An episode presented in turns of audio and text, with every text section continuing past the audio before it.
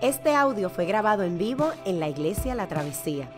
Nos alegra que puedas utilizar este recurso y esperamos que sea de bendición.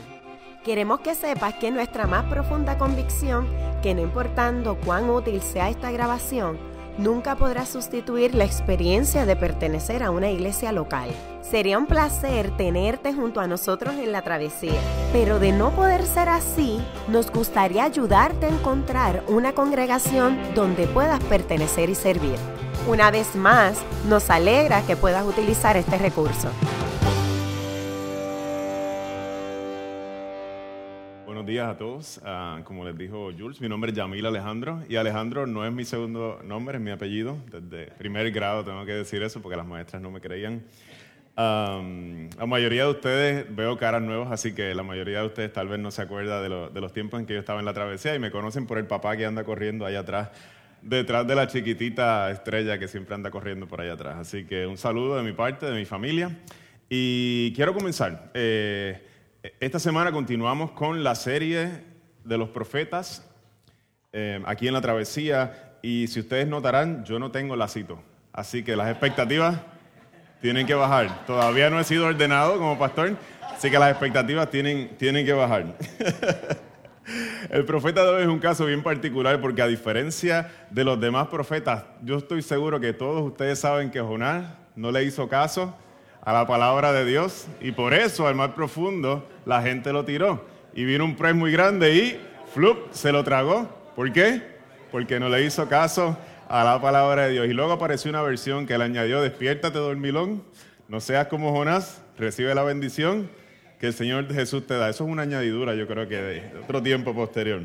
Y esa es la lección que nosotros tenemos de un libro como Jonás. Jonás normalmente no llega a los púlpitos de las iglesias. Jonás se queda en la escuela bíblica allá con Noé y con algunos otros personajes bíblicos. Sansón, eh, los tenemos allá en la escuela bíblica, pero raramente llega, llega aquí al púlpito. Y, y, eso puede ser algo que el conocer la historia de Jonás nos ayuda, pero también se puede convertir en un obstáculo. Nos ayuda porque estamos familiarizados con la historia de alguna forma, sabemos la narrativa, pero también se puede convertir en un obstáculo porque pensamos que entendemos la historia de Jonás y pensamos que se trata de que Jonás aprenda a hacerle caso a la palabra de Dios y eso es todo lo que la historia de Jonás tiene que, perdónenme, decirnos, que está bien hacerle caso a la palabra de Dios, realmente es algo que la escritura sí nos enseña, pero reduce el libro de Jonás a solamente moralismo y aprender a portarnos bien. Hay mucho más que queremos ver en esta mañana. por aquí sigo. Un asunto que quisiera, antes de entrar al texto, sé que hay mucha gente con una expectativa de que hablemos si es posible que un hombre esté en el, pez en, el vientre de un gran pez o no. Lamento desilusionarlos. La historia de Jonás solamente menciona el pez en tres versículos y no es el centro de la historia, aunque sí en la historia, en la escuela bíblica entendíamos que era el centro de la historia, no es el centro de la historia. Y vamos a ver más adelante que, que la historia realmente no, no tiene la intención de ofrecernos un recuento histórico como lo haría un libro de historia. La historia, el narrador, el que escribe la historia, tiene otra intención en mente. No es que los hechos no sean verídicos, pero la manera en que se cuentan, hay un asunto artístico que nos quiere llevar a una reflexión y vamos a ver eso un poco más adelante. Así que el pez gastar 20 minutos en historias de, balleneros que estuvieron dentro de, un pez uno o dos días empezar a rebuscar la historia no es el centro de este mensaje, así que lamento desilusionarlos. Espero que, esto no quite su atención. Vamos a, primero eh, ver quién, quién era este señor, quién era eh, este Jonás. En el libro de Reyes, se nos, presenta por primera vez este personaje de Jonás en la historia. Así que Jonás sí era un personaje histórico. Durante el reinado de Jeroboam II, eh, nos dice que este rey restableció las fronteras de Israel, según la palabra que el Señor Dios de Israel había dado a conocer por medio de su profeta, de su siervo Jonás, hijo de Amitai. Es el mismo personaje. En este momento, este personaje predica, ¿qué es lo que predica? El reino de Israel se expande. El reino del norte de Israel se expande. Está predicando un profeta nacionalista. Está bien pompeado, predicando durante un reinado, Jeroboam II, que la Biblia lo describe como un rey sumamente malvado, y Jonás va a predicarle, el reino de Israel se expande, porque Dios así lo ha dicho, y Dios así lo había dicho. Uno de esos misterios, por la misericordia de Dios, Dios expande el reino de Israel.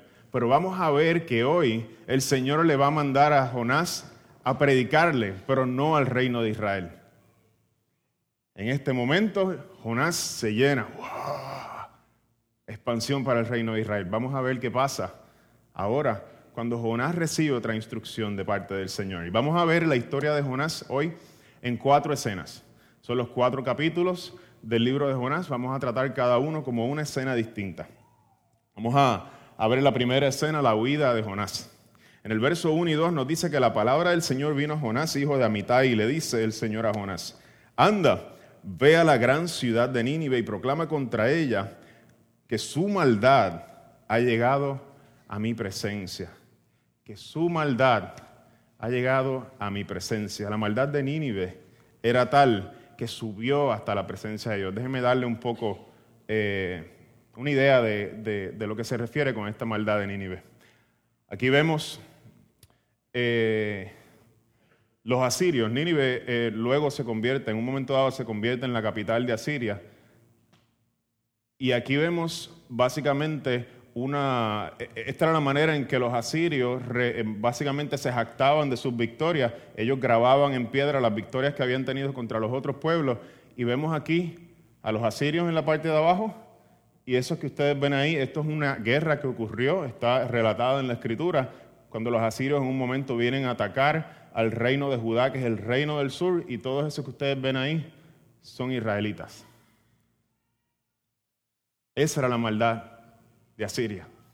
Había llegado a la presencia de Dios la maldad de Asiria. Estamos frente a un reino, estamos frente a una gente que es sumamente cruel, sumamente cruel. El Señor le está diciendo a Jonás, yo te mando a, llevarle este mensaje a tus enemigos, que también de alguna manera se han vuelto mis enemigos, porque su maldad ha llegado hasta mi presencia.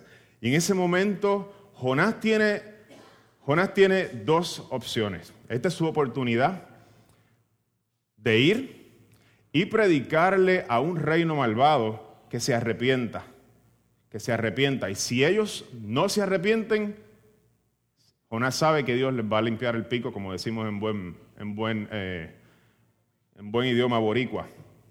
Les va a limpiar el pico. Y la segunda, si se arrepienten, sus corazones se tornan de sus malos caminos. Este pueblo va a dejar de cometer estas crueldades. Esas son las dos cosas que pueden pasar.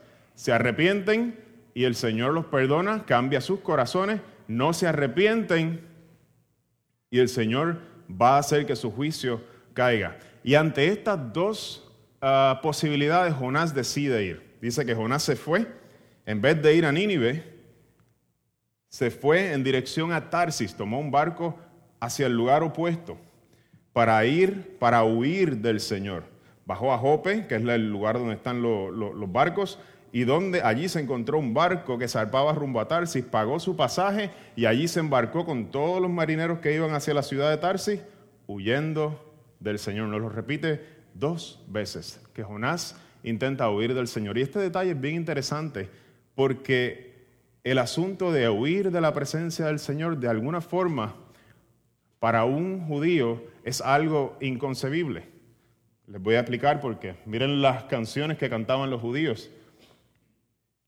Eh, los judíos, eh, una canción escrita cerca de 150 años o 200 años antes de que Jonás naciera, estas son las canciones de su escuela bíblica. ¿Dónde podría huir de tu presencia? Si subiera al cielo, allí estás tú. Si tendiera mi lecho en el fondo del abismo, también allí estás. Y vemos a Jonás haciendo algo que de momento para un judío que sabe que la presencia de Dios está en todo, nos parece absurdo. ¿Cómo tú puedes huir de la presencia de Dios? ¿Y por qué lo hace? ¿Por qué intenta hacer esto? ¿Miedo? ¿Está cansado? ¿Está molesto? ¿Cuál de todas estas es la opción? Hasta el momento no sabemos por qué Jonás decide huir. y nos quedamos simplemente especulando la razón. En el verso 4 continúa diciendo, pero el Señor lanzó sobre el mar un fuerte viento y, se y descendió una tormenta tan y tan violenta que el barco amenazaba con hacerse pedazos. Y allí estaban los marineros tratando de echar todas las cosas al mar, todas las cosas para salvar el barco. Y mientras los marineros están alarmados, nos dice la historia que Jonás se fue a dormir y cayó en un sueño profundo. Yo no sé si tú te, de alguna manera te ha pasado donde estás pasando por una situación bien difícil y lo único que tú quieres es ir a comer galletitas Oreo y ver Netflix, ver Friends en Netflix y olvidarte del mundo. Más o menos esto es lo que está pasando Jonás. Jonás sabe que hay una tempestad pasando, él sabe que es su culpa, él sabe que está huyendo de su llamado profético y lo único que hace es que se va a dormir profundo, mientras todos los demás, los marineros que se supone que no son la gente buena, en la historia están tratando de salvar el barco. Nos continúa la historia diciendo que Jonás se declara como el culpable y les dice a ellos, leíamos en el texto, tómenme, yo soy el culpable de lo que ustedes están ocurriendo, lo que les está ocurriendo a ustedes, tómenme y échenme, láncenme al mar. Los marineros desesperados, a punto de perecer, aun cuando el barco está hundiéndose frente a ellos, aun cuando ponen la vida de peligro a toda la gente en el barco, no echan a Jonás al agua no lo echan al agua. De alguna manera el texto nos dice que siguen remando y remaron más fuerte y trataron y trataron y trataron de salvarle la vida de Jonás y cuando ya estaban exhaustos, cuando ya no podían más, entonces levantan un clamor a Dios y sin más remedio le dicen, Señor, por favor no nos tomes en cuenta este pecado, no nos tomes en cuenta esta vida inocente que vamos a echar al mar, pero no tenemos remedio. Una vez los marineros hacen esa oración, echan a Jonás fuera de la barca la tempestad se calma, ellos terminan adorando a Dios y el Señor tenía ánimo esperando a Jonás. Allí estaba ánimo esperando para Jonás y se llevó a Jonás. Y dice la palabra que Jonás estuvo tres días y tres noches en el vientre. Y eso nos lleva a la segunda escena del libro de Jonás. Jonás en el vientre del pez. En el vientre del pez, Jonás se convierte en un poeta, escribe un salmo escribe uno de los salmos más hermosos que encontramos en la Biblia. Y este salmo comienza como un lamento y termina como un cántico de victoria. Vamos a mirar algunas de las cosas que, nos dice este salmo. Una comienza diciendo, a lo profundo, Señor, me arrojaste, al corazón de los mares. Las corrientes me envolvían y todas tus ondas y tus olas pasaban sobre mí. He sido expulsado de tu presencia. Aunque sea imposible huir de tu presencia, me siento que he sido expulsado de tu presencia. Y el cántico de Jonás de arrepentimiento en el, en el, vientre del pez va tomando otro nuevo giro. Vamos a ver que después del arrepentimiento de Jonás, Jonás termina este, este cántico con una oración de compromiso. Termina, yo, sin embargo, te ofreceré sacrificios y cánticos de gratitud. Cumpliré las promesas que te hice y la salvación viene del Señor. Jonás termina con esta canción de compromiso. Hombres de valor, necesita Dios. Para allá vamos a, a, hacer, yo voy a cumplir lo que te dije, yo no me voy a echar para atrás de nuevo, aquí voy yo a meter mano. Termina con un compromiso y vamos a ver que esto nos va a llevar a la tercera escena. El pez, perdóname, el pez deja a Jonás, luego que Jonás se arrepiente, deja a Jonás en tierra, en tierra firme y esto nos va a llevar a la tercera escena. Aquí en la tercera escena vemos cómo la palabra del Señor viene a Jonás una segunda vez y le dice exactamente las mismas palabras que la primera vez. Ve a Nínive, porque yo, y, y dile que su maldad ha llegado hasta mi presencia. Exactamente, lo mismo que está en el capítulo 1, se repite exactamente en el capítulo 3. Entonces, en este momento, Jonás va Jonás recorre la ciudad entera y el ministerio de Jonás se vuelve uno de los ministerios más exitosos de la historia. El sermón de las siete palabras de Jonás, que las tenemos aquí sacadas directamente de la Biblia. Dentro de 40 días, Nínive será destruida por toda la ciudad. Dentro de 40 días, Nínive será destruida. Dentro de 40 días, Nínive será destruida. El sermón más corto del mundo lo vemos en el capítulo 3, pero es el sermón más exitoso. ¿Sabes por qué? Porque nos dice la escritura que desde el más alto funcionario, el rey de Nínive, hasta los más bajos y aún las vacas de Nínive se arrepintieron. Todos se vistieron de luto, todos hicieron ayuno, se declaró, se decretó un ayuno y, ellos dijeron, tal vez el Señor cambie de opinión. No sabían si el Señor los iba a cambiar porque el, Jonás no le está diciendo que el Señor va a cambiar de opinión, pero ellos se arrepintieron y todos básicamente se humillaron. El verso 10 de este capítulo nos dice que al ver Dios que se habían convertido de su mal camino, cambió de parecer y no llevó a cabo la destrucción que les había anunciado. El éxito de Jonás nos lleva entonces a la cuarta escena. Jonás se enfurece. Yo creo que ningún predicador se enojaría si ve que 120 mil personas se, se convierten en, con siete palabras. Ese es el sueño de cada predicador eh, que se para a predicar la, palabra, ¿verdad? Pero a Jonás esto le enfurece.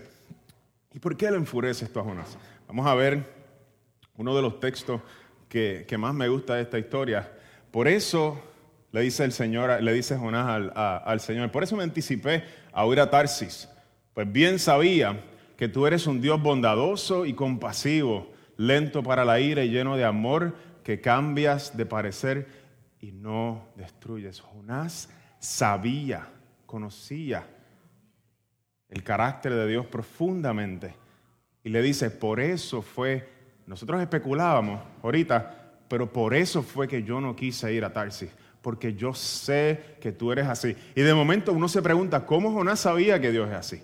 ¿Cómo, ¿De dónde Jonás sacó esto? Y yo quiero dirigir su atención a, otro texto que está en Éxodos 34, 6 y 7, donde dice Yahweh, Yahweh, el Señor, el Señor, Dios clemente y compasivo, lento para la ira y grande en amor y fidelidad, que mantiene su amor hasta mil generaciones después y que perdona la iniquidad, la rebelión y el pecado. Este texto es uno de los textos que Israel lleva en su corazón, porque es un texto que en aquel momento, luego de Dios darle la ley a Israel en Sinaí, y Moisés literalmente enfrente a ellos romper las tablas porque todos estaban adorando a becerros de oro.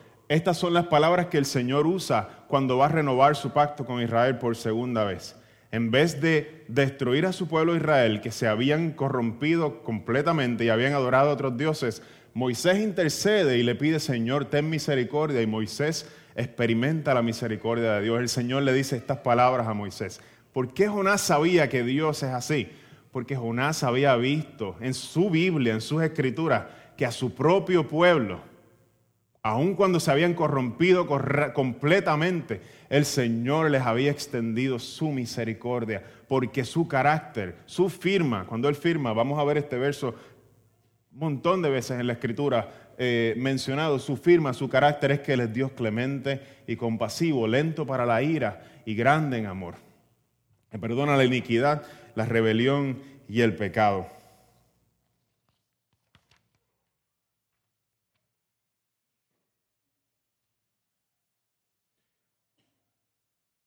Entonces vemos que luego de Jonás molestarse con Dios, pasan unas cuantas cosas en este último capítulo. Jonás se va, se va molesto y se va a las afueras de la ciudad. Él prepara allí una sillita, lo más chévere, de alguna forma no entendemos por qué lo hace, pero él se prepara allí, se sienta a las afueras de la ciudad y él está con su piña colada ready para ver cómo el fuego va a caer dentro de la ciudad de Nínive. Todavía él como que no entiende que Dios los perdonó, pero él se prepara allí para hacer eso. Mientras él está allí, está el sol fuerte, él está allí a las afueras, está, está expectativo, está el sol fuerte, el Señor de alguna manera dice que le, le hace crecer una planta para taparlo del sol. Así que el Señor de una noche para otra lo cobija con una planta para que no pase tan, tanto tiempo esperando, porque parece que va a esperar mucho.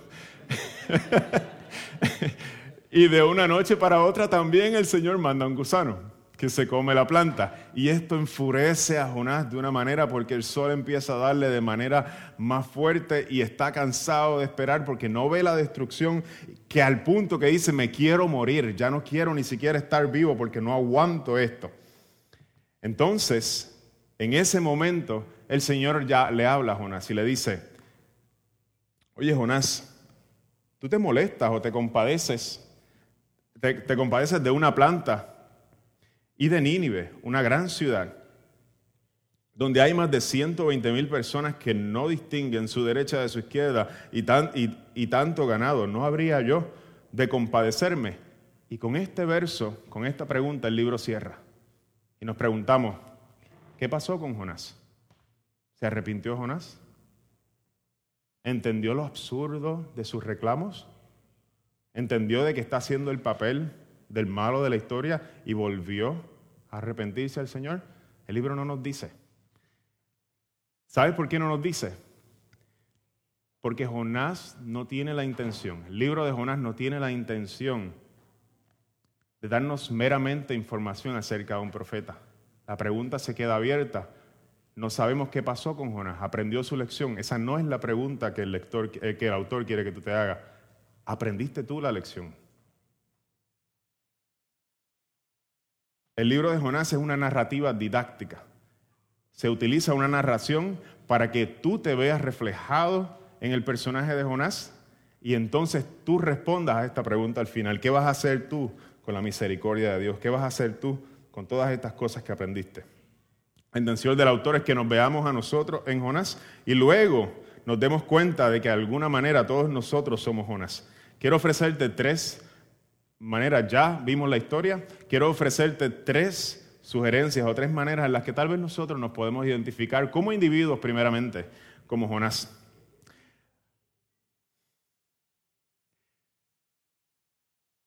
No sé si a ustedes, pero hay muchos momentos, o digamos varios momentos en nuestra vida donde las intenciones de Dios para nuestra vida, aquello por lo cual duro trabajamos, no encajan con lo que Dios tiene para nosotros. No son las cosas que soñamos.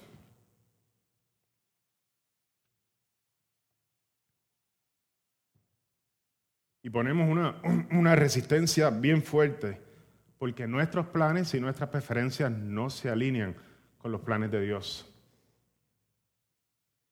Y en ese momento es fácil meternos a ver Netflix, meternos, de alguna forma es fácil huir de la presencia de Dios como si fuera posible y de alguna manera buscar la manera de olvidar aquello que Dios nos está llamando a hacer, buscar la manera de hacer, hacerlo ilógico, de alguna manera razonarlo, hablarlo con gente hasta que me digan otra cosa Y simplemente no buscar ser fiel en donde Dios me puso. Tal vez ese eres tú esta mañana. Tal vez no te ha llegado ese momento, pero te va a llegar en algún momento. Tal vez ya lo pasaste. El Señor nos invita a caminar y a ser fiel y a no poner nuestras preferencias por encima de sus planes. Tú y yo somos Jonás. Cuando nuestro arrepentimiento, Dios nos lleva al pez, nos lleva al arrepentimiento, salimos pompeados a hacer la voluntad de Dios y luego volvemos a caer. Y este ciclo pasa una vez, pasa otra y pasa otra. Describe el corazón de los seres humanos, cómo nosotros bajamos de arriba abajo y andamos en este ciclo, pero el Señor sigue teniendo compasión de nosotros. Jonás nos representa de otra manera. ¿Sabes cómo? Porque nosotros nos encanta como a Jonás, que cuando se nos manda a predicarle la expansión al reino de Israel, la bendición para los nuestros, las buenas noticias, todas estas cosas buenas las celebramos y las predicamos y las anunciamos con gusto. Pero cuando va, quien va a recibir las buenas noticias, cuando quien va a recibir el beneficio es aquel que en mí no me gusta.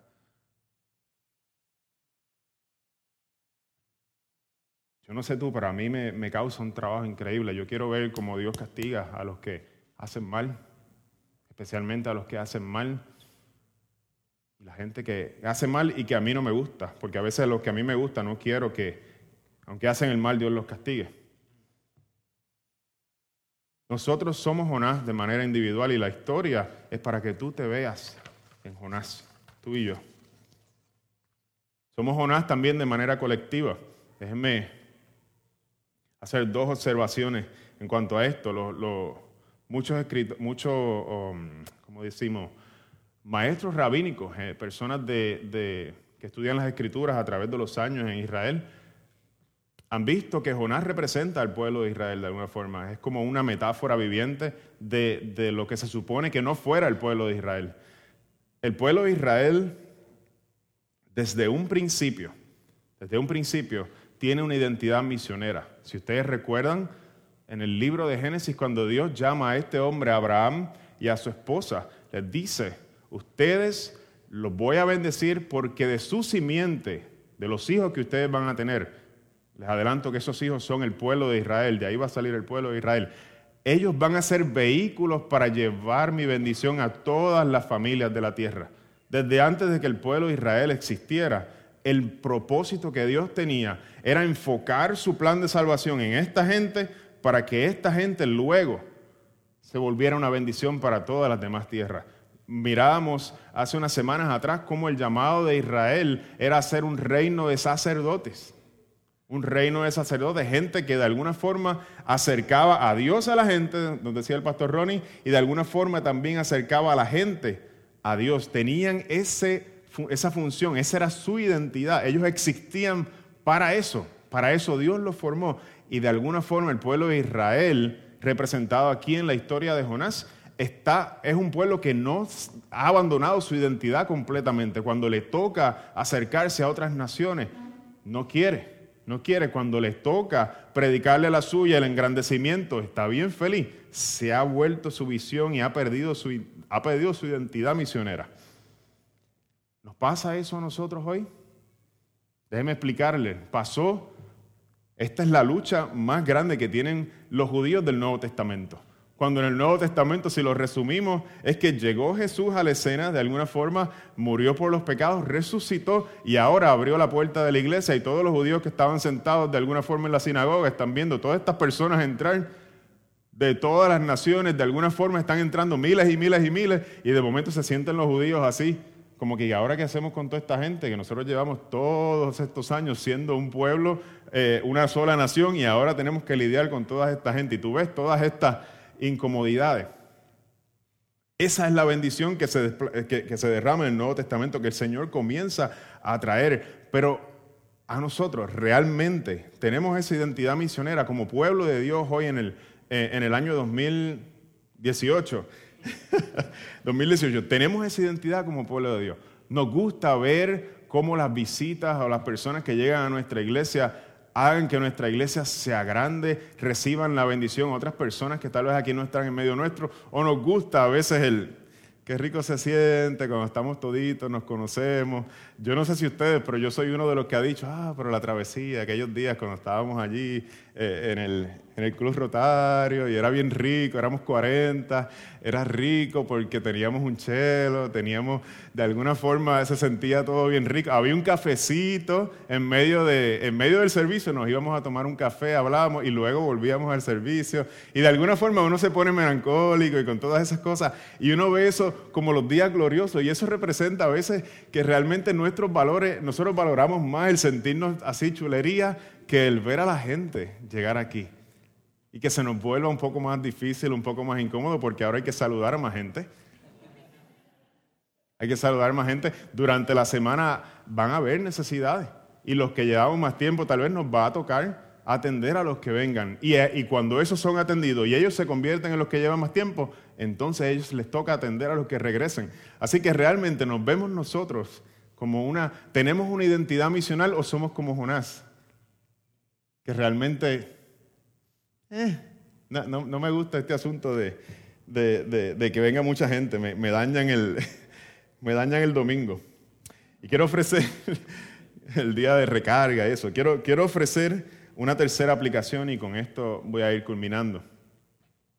En el libro de Jonás no solamente se nos invita a nosotros a vernos en el papel de Jonás, también se nos invita a ver a Dios y su misericordia revelada. En el libro de Jonás Dios se revela como un buen pastor. Explico. Aun cuando su oveja quiere tomar el camino incorrecto, ahí está el buen pastor. Si tiene que levantar una tormenta para llevarla al lugar donde la quiere llevar, la va a, va tomar una tormenta. Aunque le duela a su oveja, él va a hacer lo que tenga que hacer. Si es necesario usar un gran pez, para rescatar su vida de la muerte y del agua que lo, que lo amenazaba el Señor, como buen pastor lo va a usar. Y aun cuando nosotros estamos en el momento de nuestro coraje a las afueras de la ciudad, cuando nos encontramos a las afueras de la ciudad con nuestra queja amarga diciendo, me quiero morir porque no quiero ver lo que tú estás haciendo, me molesta todo lo que estás haciendo, aún en medio de ese dolor, el Señor no te desecha a ti, ni me desecha a mí, sino como buen pastor va y allí habla a nuestro corazón y habla su misericordia a nuestro corazón. Podemos tener certeza de que el Señor, a pesar de que nosotros somos como Jonás, como colectivo y como individuos, podemos de alguna manera también tener certeza y regocijarnos porque el Señor no nos va a dejar donde estamos. El Señor no nos va a dejar hacer lo que queramos. El Señor va a utilizar todo lo que tenga que utilizar, como tú con tu hijo, como yo con mi hija. Vamos a utilizar todo lo que sea necesario para encaminarlo para el bien de ellos. Y así el Señor está comprometido contigo y conmigo. No que hoy vas a salir nuevo en el mensaje, pero cada domingo te va a hablar, te va a hablar y donde tu corazón esté yéndose para otro lado, el Señor va a seguir va a seguir visitándote allí en el lugar de tu coraje, allí en el lugar donde tú estás a las afueras de la ciudad, esperando satisfacer ese coraje. Esas son buenas noticias. El que comenzó la buena obra en nosotros, el Señor nos dice que la perfeccionará hasta el día de Jesucristo. Quisiera terminar este mensaje como terminan todos los mensajes en la travesía. La historia de Jonás aunque es una historia completa en sí misma, de alguna forma está anunciando y nos está haciendo mirar a otra historia aún mayor. Este hombre que es tomado y es llevado en el vientre de un pez y en sentido figurado pierde su vida y la vuelve a ganar en tres días y luego se convierte en el vehículo de la misericordia de Dios para alcanzar a 120 mil personas que no pertenecían al pueblo de Israel. ¿Te das cuenta? está anunciando una historia mayor. Una historia patética de desobediencia, de enojo. Aún eso, en la soberanía de Dios, Dios la está utilizando para preparar tu corazón para cuando llegue aquel que es el Jonás por excelencia, aquel que sí hace las cosas como se supone que se hubieran hecho. Jesús nos dice así como tres días y tres noches estuvo Jonás en el vientre de un gran pez también tres días y tres noches estará el Hijo del Hombre en las entrañas de la tierra. Y luego en otra escritura nos dice, y en su nombre se predicará, se predicará el arrepentimiento y el perdón de pecados a todas las naciones. El Señor utilizó a Jonás como vehículo de misericordia y se convirtieron 120 mil. Jesús se convirtió en el vehículo principal de la misericordia de Dios y su bendición llegó hasta Puerto Rico y hasta los confines de la tierra. Y por eso tú y yo estamos hoy sentados aquí. Aquellos que no eran pueblo de Israel fueron hechos pueblos. Esos somos tú y yo. Que no se nos olvide. Aquellos que no andaban buscando a Dios fueron encontrados por Dios y por su misericordia. La historia de Jonás no debe quedarse en la, solo en la escuela bíblica. Tiene algo mucho más profundo que decirnos a nosotros. El Señor nos ha hecho su pueblo y nos pide e inculca su identidad en nosotros, que esto nos motive, que nos motive a nosotros tener una identidad, una identidad misional, porque Dios tiene una misión, que esa sea también nuestra identidad como pueblo de Dios. Vamos a orar. Señor, te damos gracias por, por la historia de Jonás, Señor, porque en ella nos vemos a nosotros mismos, Señor. Como individuos, como colectivos, Señor, nos vemos reflejados en ella. Y es un poco vergonzoso, Señor, cuando somos honestos, porque realmente este hombre sí nos representa, Señor. Pero gracias, Señor, porque tú, a pesar de que Jonás era tu profeta, también él fue rescatado, Señor. No solamente Nínive, sino también él fue rescatado y tú también nos rescatas a nosotros, Señor, de nuestro cinismo y de nuestro coraje, Señor, sin base pido, Señor, que, que esta palabra que hablamos hoy, Señor, que haya caído en tierra buena, que nuestros corazones sean tierra buena, Señor, y que produzca frutos, Señor. Háblanos, Señor, no solamente hoy, sino a través de todo, Señor, las predicaciones que quedan en este, eh, de esta serie de los profetas. Pedimos esto en el nombre de Jesús. Amén. Qué bueno que pudiste escuchar esta grabación. ¿Qué tal si la compartes con otros? Recuerda que hay muchos más recursos en nuestra página latravesía.org, donde también puedes realizar un donativo. Dios te bendiga.